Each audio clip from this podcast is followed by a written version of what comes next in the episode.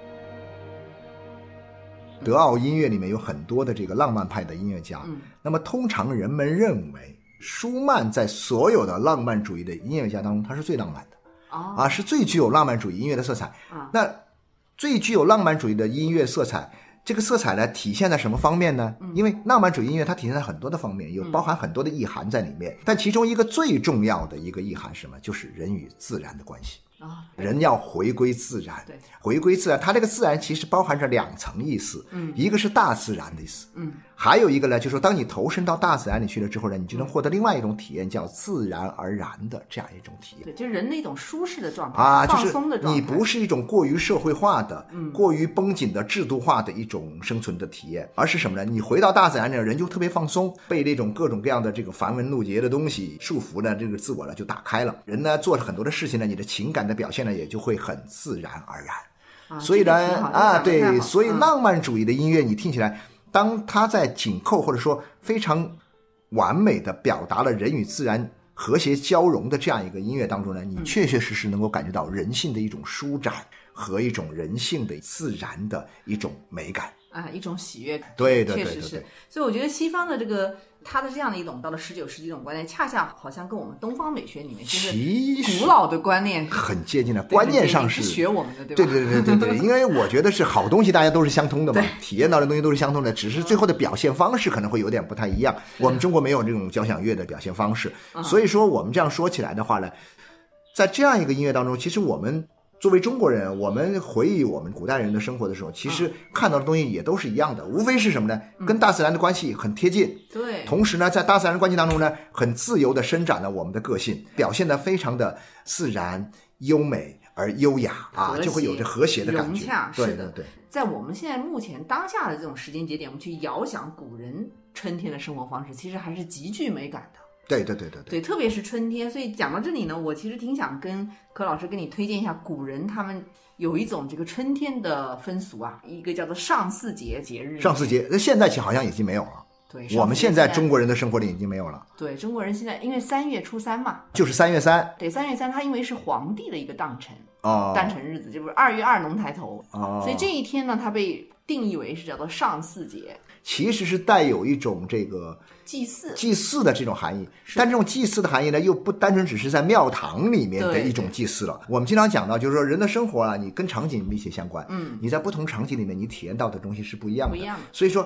多数的祭祀呢，一般是在庙堂里面的祭祀，嗯，但是这种上巳节的祭祀，啊。可能更多的是我们回到自然里面去。对，所以上巳节这一天呢，它基本上就是说要做很多事情，可能有祭祀活动，嗯。啊，但是更多时候我们可能是要去祈福啊，要去把一些不好的东西，因为春天它也代表一个新的开始，要把一些恶的东西啊、煞的东西啊，这些恶气、煞啊，气要把它赶走、驱走。干净啊。对，所以要到水边，哦，水是一个重要清水一定要清水。对，到水边。所以像柯老师，您是应该知道，就是像我们有一个那个兰亭序啊，南亭序我知道，我去过，啊我你去过那我觉得绍兴这地方我去过。会对稽那边，啊，对对对对对，不是在绍兴的具体的这个地点呢，就是它啊不在绍兴市内哈，在绍兴的边上。然后呢，这个地方呢，它有一个这个，现在其实也是个景点呐，啊，是这个地方的一个很著名的景点。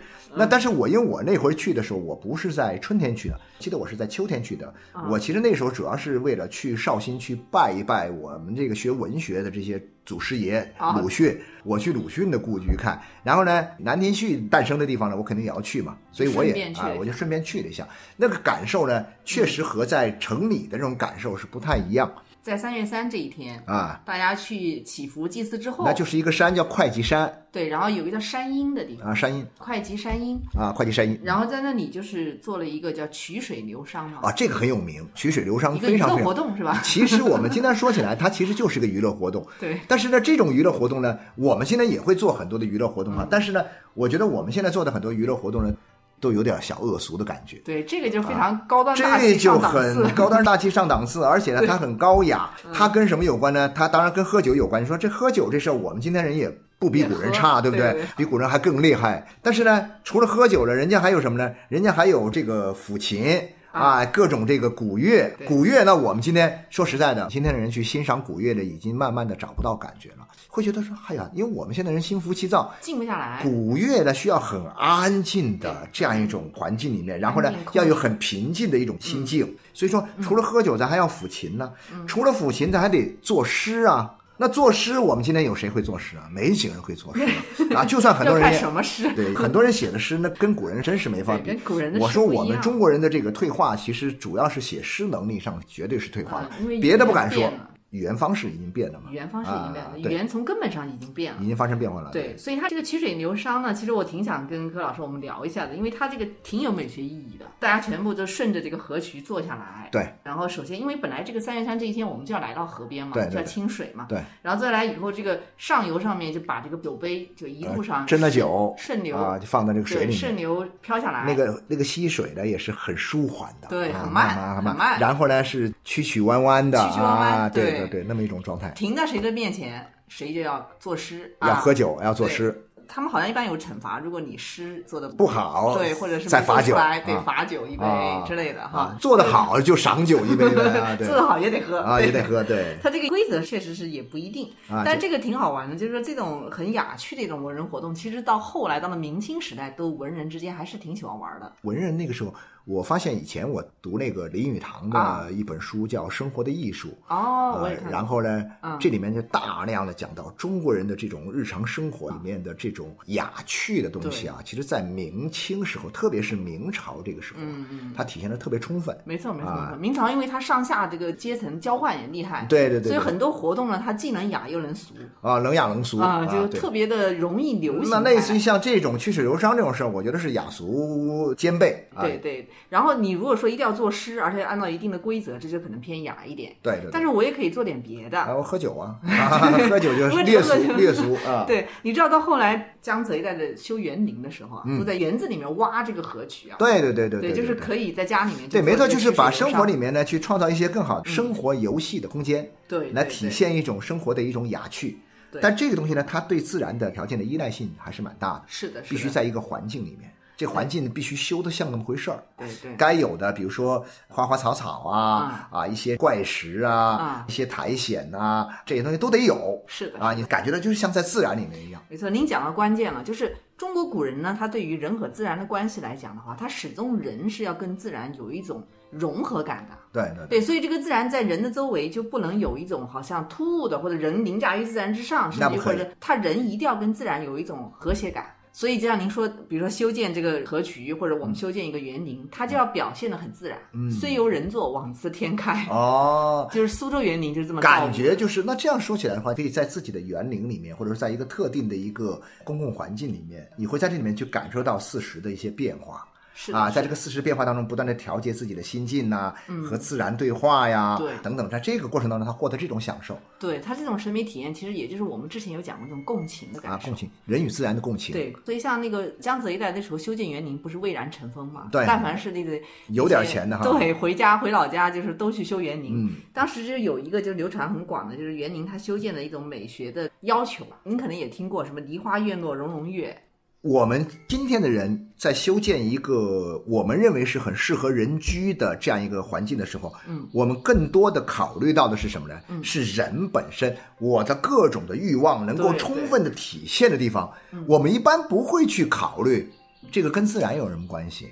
那如果说你有时候心里想，你太多的考虑了自然的因素之后呢，可能我们人的行为在某些方面就会被受到了抑制。那我们现代人肯定会不愿意接受这个”，东西。对，，反而是相反，嗯，反而会体现人的力量，我们更多去改造自然。呃，对对，有点像老外那种哈，比如说你总会想到西方那种凡尔赛宫啊那些东西哈，对对对，西方的对观点，就是人的一种伟大力量，然后呢，咣得到充分的体现，自然服从于人，当然也挺不错，但是呢，总觉得这个东西有点太高调，太高调之后呢，你会发现以后会出现问题。是的，啊就像我们现在生活在这个大城市里面，你看到珠江新城全是摩天大楼，对对对对，你要仰望才能看到塔尖，对对对对，但是你在这种大的这种科技高度发达的，然后全是摩天大楼把你淹没的环境里面，你肯定没有在一个山林里面那么舒适。对对对，那我们讲的就是说，有时候我们讲为什么春天来了好了，我就啊特别有这样一种体会，就是说，每年春天春去秋来，然后呢秋去，然后冬来，冬天结束之后春天又来了，每年按照这样一种循环来。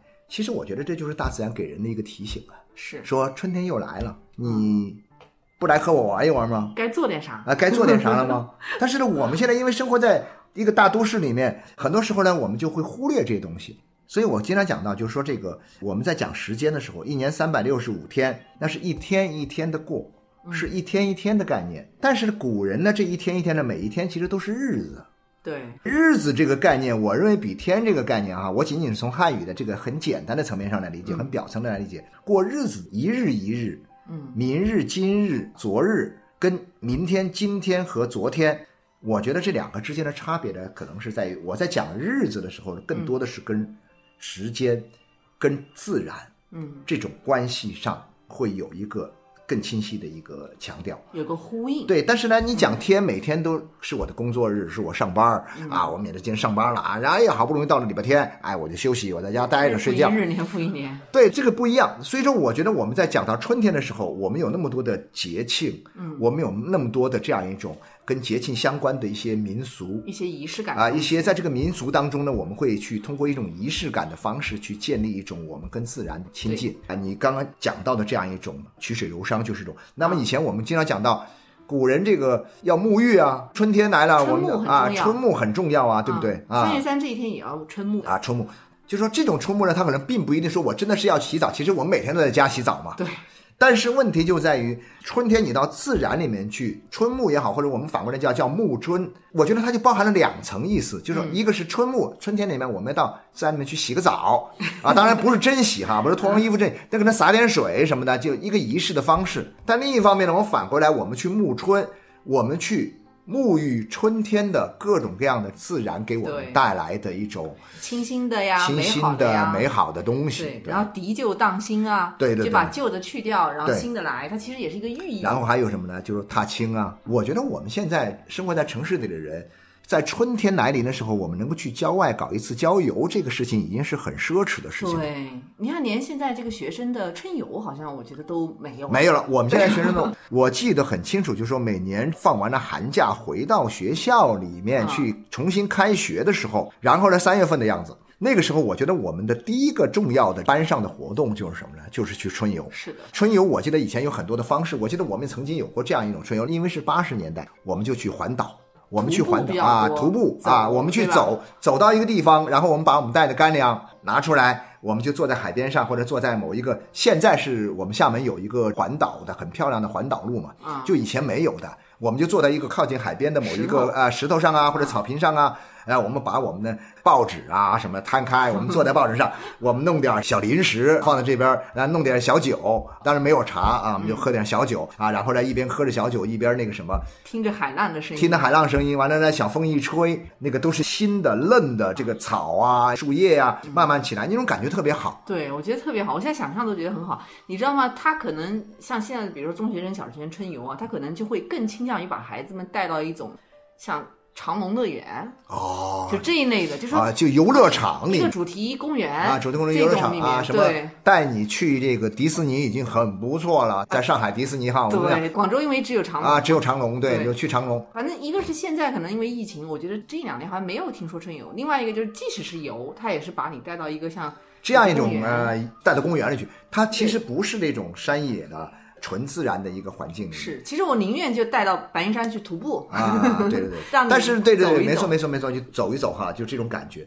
所以我讲，就春天其实有好多事儿可以做，放风筝啊，现在好多年没有放风筝，我小时候挺喜欢放风筝对，的。春天你放放风筝，那种感觉特别特别的好那。现在城市里面是不是不让放风筝？可能有很多地方它限制了，因为可嗯能涉及到了很多的您那些线路扯在一起，然后还会有一些什么呢？因为以前有些放风筝可能是没注意好啊，导致了一些交通事故啊。哦你比如说有些地方空旷的，有些车道很密集，你放风筝追着风筝走的时候，嗯这时候可能有车过来等等吧。哦以前在农村的时候，你可以尽情的撒野，对不对？我觉得城里面有很多地方可以放啊，也可以放啊什么小广场啊、电问影院门题是口啊。，现在我们的这城市的广场都变成什么呢？都变成一个景观地带。呃，景观地带，你比如说大量的一块很平的这个草地上，把它围起来，说，哎，这上面禁止踏入啊，禁止踏入你可以在边上照相，你可以在边上看，但是呢，你想在草地上去打个滚儿，不行了，没有。啊我那天还在跟我的学生说，我说我们这个华工里面有几块很大的这个绿地哈，嗯我说我从来就没有看见过有人躺在上面晒太阳，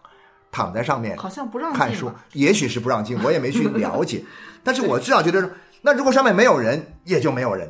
啊如果是你有人，那就会有越来越多的人在上面去。那么这种方式呢，其实你发现没有，最多是什么呢？我觉得最多的是大家可能会在选择一些比较僻静的地方散散步，也树多点的地方跑跑步。我有些朋友，他们比较喜欢亲近自然的呢，他们就有可能会去徒步，就是背上一些干粮，然后到一个城市边缘上的一些什么小山呐、或者什么去走，走了，然后中午就在一棵树底下铺一块布啊，然后就野餐呐、对对对对，就这种方式来亲近一下自然。对，现在只能是这样，有。只能是这样。包括像这种，就是我们讲到现在呢，有蛮多的人，咱们国家现在正在做这个呃乡村建设嘛，对，乡村也越来越好了。啊，脱贫以后呢，现在开始就是大规模的振兴乡村。嗯啊，振兴乡村的话，就让这个我把它理解为，比如说我们进入到一个二点零的阶段，前面是扶贫了啊，扶贫都 OK 了啊，攻坚战都已经胜利了，然后咱们就进入到这种、呃美好乡村啊建设美好乡村建设的这个振兴当中。振兴当中呢，我就发现现在。城市反哺乡村，就很多的资源都开始向乡村倾斜。在这个时候，你会发现，确实有很多地方啊，乡村也好啊，呃，这些这个小城镇也好啊，相对来讲呢，环境建设的越来越好。条件呢也慢慢的多起来了，所以现在很多朋友就是说，一般到了什么呢？到了一个地方去，跟以前不一样了。以前我们出去玩，我们一定是什么呢？我们是去观光。我去哪个地方，取决于这个地方是不是拥有一些很著名的一些景观，那我再去。如果它没有很著名的景观，我可能就不会去。就。是要去跑景点。啊，去跑景点的。啊。那现在这种观光呢，可能更多的带有一种度假性质了。对。度假性质，我可能到了一个自然环境比较好的地方，所以那个我有这个，我是浙江杭州，我有几个朋友，我杭州有几个朋友呢，已经好多年了。他每年的三四月份的时候，都要拿出半个月左右的时间，因为小青年儿，当然也是很能干的小青年儿哈，事业有成啊，也有钱，他就去莫干山啊，哦去这莫干山那个。那你的民宿很有啊、民宿很好。他这个民宿里面呢，其实也没有别的东西。你说要看风景，每天都是这风景。但是呢，他觉得到了里面人就特别放松，然后呢，出来晒晒太阳也好，出去这个散散步也好，每天呢，要不就躺在这儿啥事儿没有，要么呢就出去走走，每天出去走走，每天出去走走。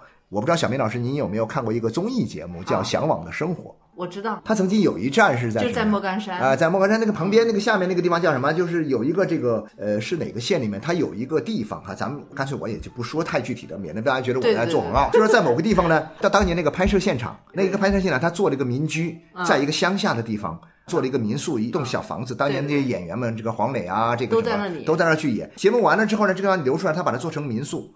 整个的江浙一带，因为江浙那个地方呢，它的乡村建设，我觉得还是搞得比较好的。对，啊，所以呢对不错。，他那个民宿呢，在那个地方，你到了那个民宿里面去，你可以干嘛？你住在里面住两天，你自己去做菜做饭，嗯嗯，那有菜园子。当然，你要给了钱之后，他就可以去采。你还可以去摸鱼啊，这个摸鱼不是上班咱们那个摸鱼，就是他真的是到那个祠堂里面去摸鱼、抓泥鳅，自己就来做着吃。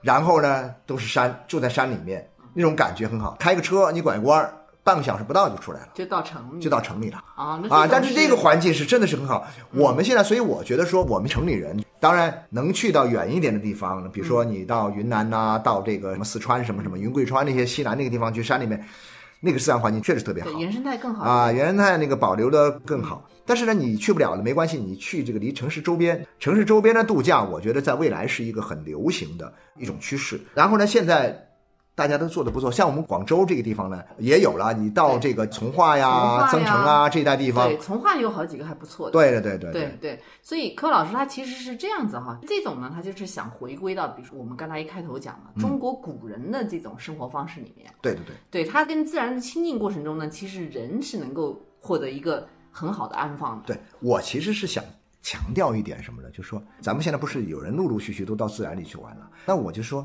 你下一次去玩的时候呢，能不能考虑一下选日子去玩？比如说在春天，比如说春天，比如说三月三，三月三 啊，去到一个亲水的地方，你就在水边儿沐沐春，对啊，然后呢喝喝酒，啊，吟吟诗，作作画，感觉有点儿这个很装腔作势的感觉哈。但往往呢，很多的生活就在这种仪式当中啊，你能嗯感受到一种很有趣的味道。因为生活它其实是非常需要仪式感的。我们之前也讲，过这个，问题没错，。对。在仪式感中，其实你就会把这个生活过得有趣生动起来。对对对，春天是很忙的，你要让自己的春天忙起来，不是你的工作忙起来哈。我们讲到春天里面有这么多的这个古老的风俗，嗯，你去感受一下，在这个古老的风俗里面，在现代的生活当中去复活中华民族伟大复兴嘛。我们很多事儿我们当然是干不了的，对不对？是轮不到我们来干，但我们可以干什么呢？我们可以复兴一下古人的生活呀。没错，哎，那你就是发现，哎呀天哪，我这个生活，你以为你很有钱，你住大宅子，你开豪车，你跟古人那种生活相比，那差远了。对，从审美体验上来讲，其实差距确实挺大。你看我们现在的生活，其实人跟自然是很疏离的，嗯，而且间隔也很远。我想说的一点什么呢？就是说吐吐槽哈，我我们今天人呢不会过节，嗯，不会过纪念日，不会过各种各样的带有仪式感的这样一种日子。只要是日子一来，我们只做一件事儿，吃。吃饭，我们只是围在一起吃个饭，哎，就这已经是很了不得了。但是你想象一下，就说在特定的节日里面做特定的事情，这件事情是我们从根本上拉近我们人和自然关系的一种很重要的方式嘛。是的，是的。但是你别什么事儿都找个餐馆订一桌，然后搞笑的是什么？比如说有些菜确实很好，然后你又吃熟了，一年当中这些重要的日子全在这个桌上吃，你觉得有意思吗？我觉得还真没意思。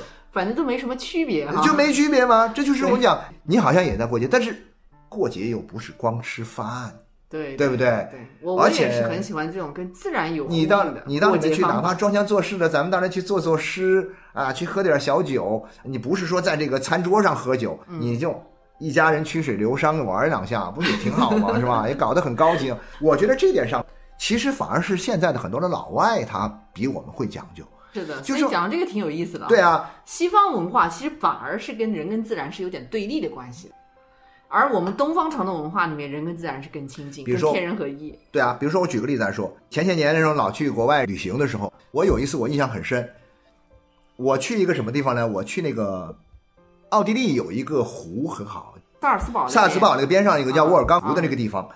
那旁边有很多很漂亮的小镇，然后关键是什么呢？我们那个去玩的时候呢，我们自驾就开到一个地方，我们说我们车在哪里停呢？然后呢，我们就哎看到地图上有一个营地的地方，我们就停到营地里去了。营地就看到很多的这种家庭度假的那个车辆，上面都载着那个什么翻板呐啊，就是那种房车，有的不是房车，但是呢是那种家用旅行车装的那种。呃，对对对，或者说它这个车本身就有这个东西，顶上会放很多东西，比如放自行车呀，放翻板呐这些东西放在上面。那我们就车停到那儿之后，那天我记得是上午的时候，大概十来点钟的时候就在那儿停车。我的计划是把这个周围的几个小镇转一圈，包括坐船从这边到某个地方啊。然后呢，我就看到好几户人家就在这个地方，有人呢在什么呢？有人躺在这个躺椅上就在这晒太阳。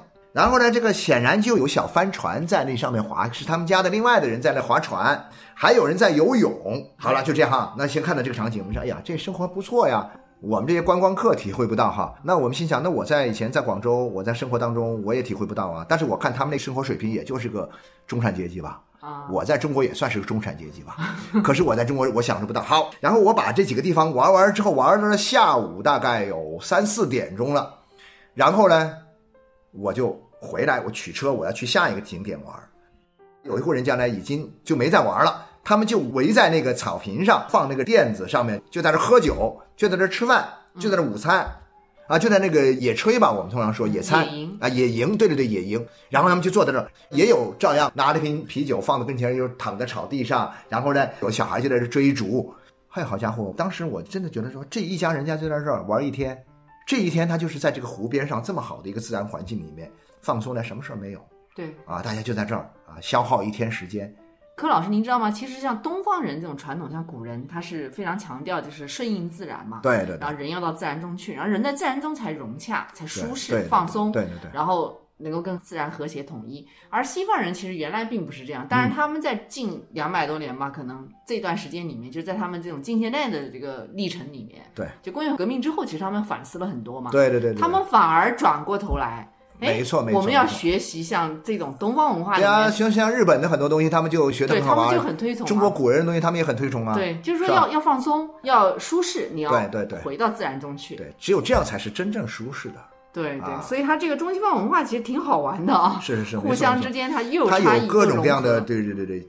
我们今天的人已经具备了跨文化交流的这样一种各种条件了，但是呢，我们很多时候我们。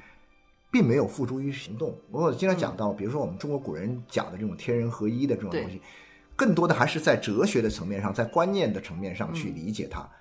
其实我觉得我们讲生活美学这个东西呢，我觉得其实天人合一也没多高级，就是回归自然，到大自然里面去。它不是像梭罗那种，就是写那个《瓦尔登湖》里梭罗那样 啊，我去做一个实验，实验成功。不是，我觉得真正的这种天人合一应该是什么呢？我就生活在一个自然里面去，嗯或者说把自然纳入到我的生活的这样一个基本面当中来，成为它不可或缺的一个方面。到了一定的点儿，你每年的二十四个节气，我都会有一种很独特的一种做法，我去根据顺应这个时令，顺应这个时节，对顺应时间顺应环境的变啊，化。环境的变化，我会去设计我的生活。我觉得不这样不挺好吗？你别一天到晚什么节来了都到一个餐厅去吃饭，那其实有点没劲。一年四季吃同样的菜，啊，对，基本上菜都是那样的菜嘛，是的，没什么太大区别嘛。很多时候都是这样。对对对对，今天我们就从这个春天的仪式感，然后到我们这个谷雨的节气啊，包括我们也聊一下已经消失的这个上巳节，对吧？对对对那最后我们再来听一下这个舒曼的《春天交响啊曲》，吧。我们再来听听说，在这种优美的旋律当中，我们投入到春天的怀抱 啊，然后呢，我们走向夏天。我们来结束今天的这个聊天。好好好，谢谢大家哈。嗯。